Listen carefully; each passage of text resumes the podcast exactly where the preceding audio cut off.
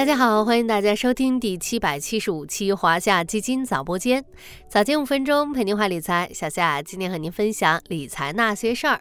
昨天聊了因为减产可能进入供不应求状态的缘由，今天要聊的这个或许不仅是供不应求，在媒体报道中更是被称为一心难求。用报道的话来说啊，不是价格多高的问题，而是根本买不到。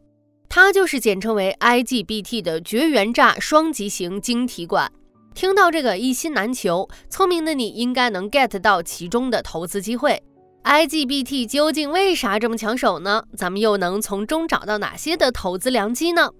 作为新能源领域的新晋红人，IGBT 是能源变换与传输的核心器件，可以简单理解为一种功率开关元件。心脏的作用大家都知道吧？在心脏泵的作用下，心脏把血液推动到身体的各个器官，为身体补充充足的血液和氧气。而 IGBT 的作用就是有点类似于人的心脏。能够根据工业装置中的信号指令来调节电路中的电压、电流、频率、相位等，从而实现精准调控。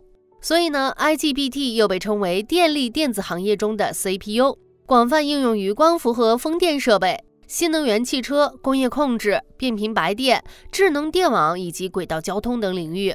大家还记得前两年那个缺芯严重的市场吗？尤其是在汽车领域，哈，汽车芯片短缺一度限制了新能源车的产量，成为市场关注的焦点。那现在缺货阵营又出现新成员了吗？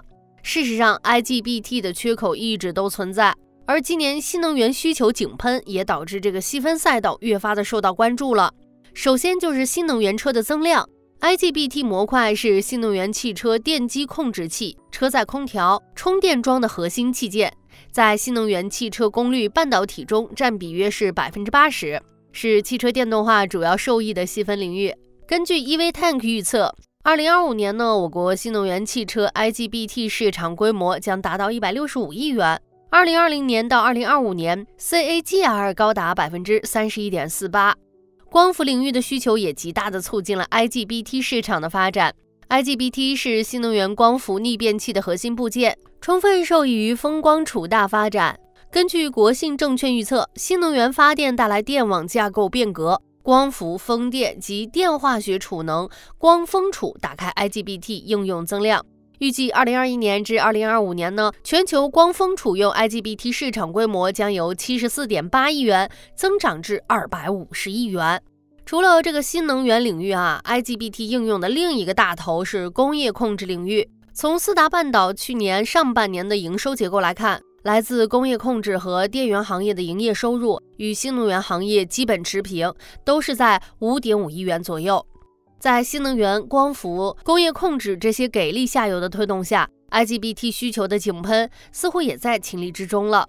对于投资一个行业来说呢，眼前的热闹只是暂时的，能不能布局还是取决于高景气度能够持续多久。咱们不妨分短期和中长期两个角度来看看。先看短期，除了需求旺盛，IGBT 产品供不应求的另一大瓶颈是上游晶圆厂封装产能吃紧。虽然最近很多的企业都开始分抢这个蛋糕，但是罗马不是一天建成的。IGBT 存在约两年的生产周期，这也就意味着行业产能提速还需要一定的时间。再来看长期。推动 IGBT 行业发展的第一个重要因素是它自身的重要性。IGBT 集合了 MOSFET 及 BJT 两种功率半导体元器件的优点，被认为是发展新能源行业的基石，是实现双碳战略必不可少的核心元器件。在双碳政策引领下，我国新能源汽车渗透率的快速提升、清洁能源的快速发展，都是 IGBT 市场的主要增量来源。推动 IGBT 行业发展的第二个重要因素是老熟人国产替代。别看我国是 IGBT 最大的需求市场，但目前国产化率还不足百分之二十，未来国产替代还有很大的提升空间。